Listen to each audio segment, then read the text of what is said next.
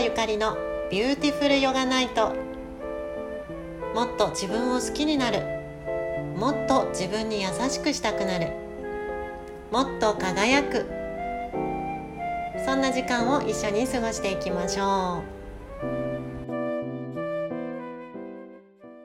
皆さんこんばんは。柳沢ゆかりです。えビューティフルヨガナイトめちゃめちゃ久々になってしまいました。皆さんお元気ですか？今日はね、あの、これからの時代には瞑想が絶対必要ってお話をしていきたいと思います。もう皆さんご存知かと思うんですけれども、今年の12月22日、なんかね、宇宙ですごいことが起きるんですって。グレートコンジャンクションと呼ばれているそうですけれども、木星と土星が重なるんですって。20年に一度の出来事みたいで、グレートコンジャンクション。なんかかっこいいですよね。私はね、双子座生まれなんですけれども、皆さんは何座生まれですか？生まれ星座っていうのは、生まれた時に太陽の後ろに存在していた星座のことなんですって。で、十二星座っていうのはそれぞれの性質を4元素に分けていて、これ全部読みますね。お羊座、獅子座、伊手座は火のエレメント。火のエレメントです。そして、お牛座、乙女座、ヤギ座は地のエレメント。大地のことです。双子座天秤座水亀座は風のエレメント。蟹座サソリ座魚座は水のエレメント。皆さんはどのエレメントでした？でどうしていきなり星座の話をしたかっていうとこれまでの200年間はグレートコンジャンクションが地のエレメントの星座で起きていたから地の時代というそうなんですね。で、今年12月22日を境にそれが風のエレメントで起こるそうなんです。なので、ここから200年は風の時代に移るということです。私は風のエレメント、双子座なので、なんかすごく嬉しいんですよね。なんか私の時代がやっと来たわって感じです。西洋先生術で言うと、始まりのエネルギーは終わりまで影響するって言われていまして、まさにまさに12月22日のエネルギーが200年続くわけですね。とても重要な節目の日ですよね。まあ、時代が変わるって言って何が変わるかっていうと地の時代には形あるものに価値があったんですよ。例えばお金とか土地あと車なんかは当たり前なんですけど人間性の価値も学歴や経歴持っている資格が評価される時代だったんですよね。まあ、大学卒業してて資格を持ってる人は良いな世の中でしたよね。これから風の時代になると形のないものに価値が移っていくそうです。まあ、個性、自分らしさ、自分らしい経験ということに価値が芽生える時代、個が輝く時代に今流れているんだそうです。その形がないものって言えばインターネットの世界が飛躍するそうなんですけど情報発信とかインターネットっていうのはもう最新のテクノロジーに移り変わっていくみたいなんですね。それを使える人と使えない人で大きな差が出てしまうようです。まあ、ここでの使える使えないの意味なんですけど機械をね使える使えないということも大事なんだけど人生を豊かにするためにそれを使えるかどうかですね。今までは便利だったんですよね。地球の裏側にいる人と会話ができるだけじゃなくて映像と一緒にリアルに会話を楽しむことができますよね。もうスカイプとかズームの飛躍っていうのはどこでもドアに匹敵するぐらいすごいなって思っちゃいます。で、これからはっていうよりももうすでに便利じゃなくて当たり前になってきてるんですよね。なので、このようなハイテクノロジーをどのように自分の豊かさに取り入れていくか。ということがこの風の時代では重要になってきますよっていうことを言っています。で今年に入って世界をお騒がせしておりますコロナパンデミックですけれどもまだ1年も経たないのにね世の中のテクノロジーってすごい確変しましたよね。もうこの時代の変わり目を待ってましたっていうぐらいに、まあ、人々がそれを使いこなす能力を養う時間だったって考えるとこれは必然的に起こらなくてはならなかった事実なんだなって感じがしてならないんですよね。まあね、そのコロナの本質が何であれね。で、なんで瞑想が必要かってことでしたよね。風の時代は個性が光る時代なんですよ。個性ご自身の個性って表現できますか？自分らしさってどんな自分ですか？あこれもちょっと話またずれちゃうんですけど約20年前に本格的に指導したゆとり教育ってありましたよね。ゆとり教育の目的って生徒自身で考える力を身につけることだったんですけれどもこれが正しい答えだって教えられてきた世代私もそうなんですね。決められた環境の中の自分だったんですよね。だから自分で考えなくても周りの人たちと同じ意見を言ってたり選択をしてたら困らない世の中だったんです。だからゆとり教育っていうのは自分で考える力というものを身につけたかったんですよね。自分にとってどれが正解なのか。自分にとっての環境を自分で考える力を養うゆとり教育だったんです。でもね教育時間の短縮とかで学力が下がっちゃったりまあ、コロナっていう影響も受けて教育自体これからもだいぶ変わっていくと思うんですよね。何が言いたいかっていうとこのゆとり教育の発足も個性個が光る時代への先駆けだったのかなって導かれているなって感じちゃうんですよね。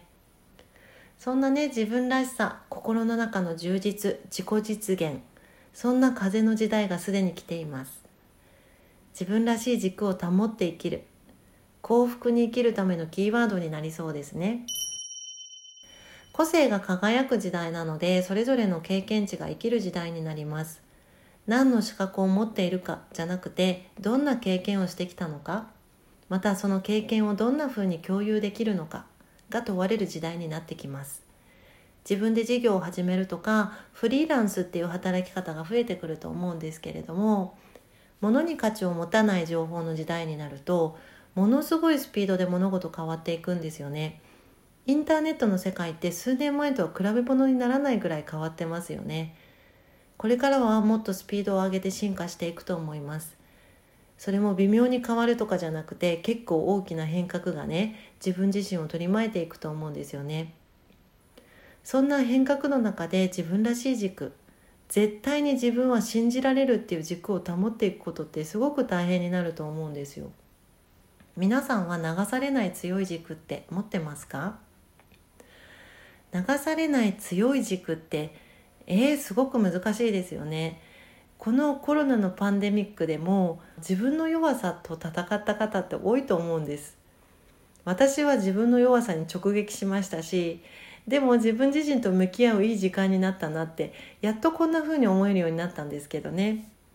もうこれからどんな時代が来てもどんなことが起きても自分自身を信じていればというか信じられる自分自身がいれば世の中に流されずに自分らしく楽しく暮らしていくことってできると思うんですよ。そんなね自分らしい軸信じられる強い軸っていうのはありのままの自分を観察することで鍛えられます。でやっと瞑想の話になります。瞑想ってどんなイメージ持ってますか？無になるものとか宗教的な解釈が多いでしょうかね。瞑想ってこう漢字を分解してみると瞑想の「瞑」の字は瞳を閉じるとか安らかに眠るっていう意味があります。で瞑想の「そう」っていう「思う」っていう漢字が使われているんですけれども「思う」は「思う」でも田畑の「田」に「心」って書く「思う」っていう字は頭の中で考えたり心で感じたことを表現するっていう思うなんですけど瞑想の層に使われている思うは相手の愛に心って書く思うなんですけどこの思うというのは頭で考えるんじゃなくて心でその姿を見るという意味があります。瞑想とは瞳を閉じて心でその姿を見るありのままの自分をありのままの自分の姿を客観的に捉えるっていう意味なんですね。瞑想っていう技術はなのでありのままの自分本当の自分に会いに行くための行いです。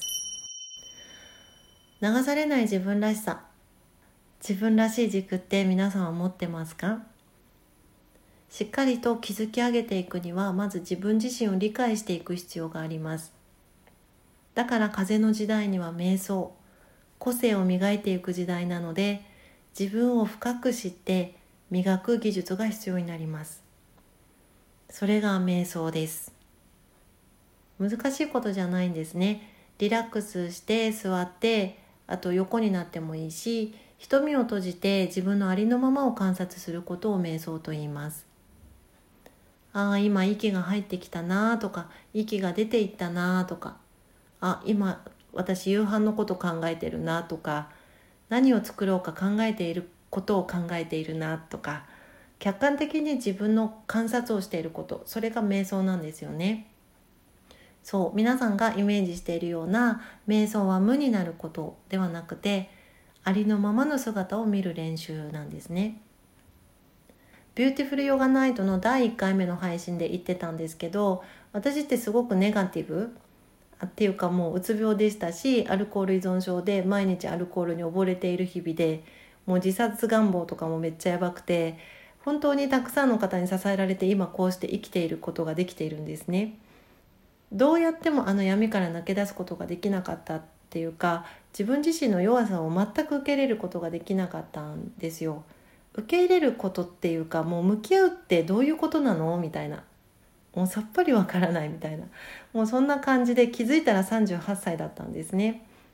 そこから救い上げてくれたのが瞑想だったんですよ。まあなんかその暗闇にパーッと光が差すみたいに心が開けていったんですけど私はね瞑想を始めてからヨガに出会ったんですね。あ私はあのヨガ講師をしているんですけれどもそのヨガのアーサナの練習をするようになってさらに自分改革が始まってまあ本当に今はびっくりするぐらいポジティブ人に変身しましたよね。ヨガに巡り合わせてくれたのも瞑想なので本当闇から光に導いてくれたもう瞑想です。人間関係や仕事のこと過去のトラウマに悩んでいる方って多いと思うんですよね。悩み続けるがために自分で自分を追い込んでしまったり自分を見失っていく。そんな悲しいスパイラルから抜け出してほしいなって思うんです。だからたくさんの方に瞑想を取り入れて喜びに満ちた人生を楽しんでほしいなって思います。心の底から本当に思うんですね。変わりたいって思っている方ももちろんなんですけど仕事の業績を上げたいとかもっと個性を磨いて輝きたいって思っている方にも瞑想ってすごくおすすめです。まあ、世の中で言われている成功者っていう人たちは皆さんこぞって瞑想を取り入れてますからね。瞑想って難しいイメージがあって取っかかりにくいものだと思うんです。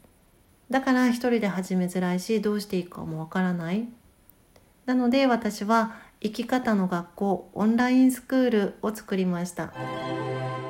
コミュニティを広げていろんな体験を共有できる場所。他人の体験から自分の出口を見つけることもあります。だから人と人とのつながりって自分を知る上ですごく大切なこと。オンラインだから気兼ねなくつながれるし楽しめる。みんなで瞑想して心地よい生き方を学べる。成長できる。自己実現できる。そんな生き方の学校オンラインスクールを始めました。11月15日から入学願書を受け付けます。まずはホームページ見てください。静かヨガ .com で検索してください。えっ、ー、と、提供は静かハピネススクールという名前で提供しています。えー、12月22日、なんかグレートコンジャンクションなんかすごい日が来るみたいなので、その日にみんなで一緒に瞑想会ができたらいいなって思ってます。それではね、皆さんにお会いできることを楽しみにしております。